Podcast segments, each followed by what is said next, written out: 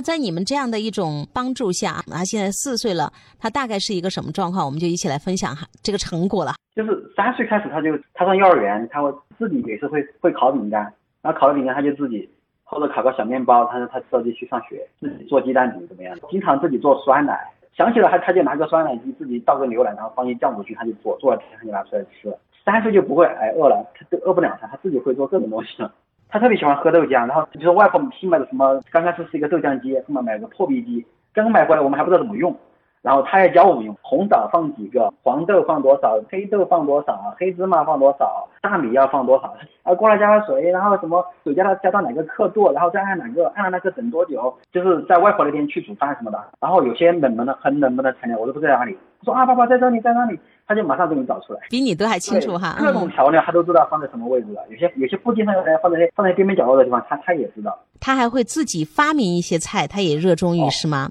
对他经常发明菜，发明菜他就是，啊你是大厨，我是我是小助手，需要我来做什么，他就会帮你剥蒜呐、切葱啊。比如说我我在炒，他就给我啊一会儿给我加勺盐，一会儿给我加勺鸡精怎么样的，反正他就在旁边帮忙嘛。然后他就会说，我今天要发明一个新菜了。我什么新菜？他看见厨房有什么，他他就他就拿给你炒。我要发明一个什么什么什么炒鸡蛋，反正就是厨房里他各种组合，反正就就是炒鸡蛋。我们也不会说这个不能这样搭。比如说我们想的鸡蛋就是番茄炒鸡蛋嘛，苦瓜烘鸡蛋嘛，对吧？或者韭韭菜炒鸡蛋，就这三样嘛。但他就会各种什么甜椒。炒鸡蛋、豌豆炒鸡蛋、胡萝卜炒鸡蛋，有没有特别黑暗料理呀？都出现胡萝卜炒鸡蛋，炒好之后，它可以弄番茄酱进去。经常说我们可以邀请孩子，我需要一个帮手，我需要一个助手，而不是命令孩子或者是指令孩子啊，你必须要做什么？今天你必须要学会饺子包不好，应该这样，应该那样。孩子都会主动说：“爸爸，你是大厨，我就是大厨的小助手，需要我做些什么呢？”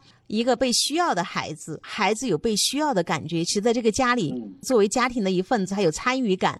有选择权，有决策权。他的决策权我觉得特别高，就是睡的时候就是外婆带他嘛，然后然后每天出去买菜，他走在前面，外婆走在后面，然后他看见什么，他说外婆买这个，外婆买那个，然后外婆也不说啊这个菜我不会做，这个这两个菜怎么炒，他不会，就是他说买什么外婆就买什么，买什么外婆会想，哎呀这个菜今天我要怎么做？菜市场一些人就说。哎，你们这个家可有啊？粮食就来指挥你买菜了，这个。我真的觉得，就是刚才你说的那几点啊，全部我们今天通过你的分享都一一落实了。家务是一种游戏，好玩儿，而且你们以身作则，榜样的力量，就是你们本身很享受这个事情。我们说这种状态，我们经常说父母说什么不重要，父母在做什么，你做这个事情的状态才会真真正正的对一个孩子产生影响。另外就是爸爸是一个善于学习的人，所以你知道在他的敏感期，你会更配合，你会给他最大的一个探索的一个自由的环境，在安全的前提下，呃，而而且有一个就是我。我我们说的只有及时的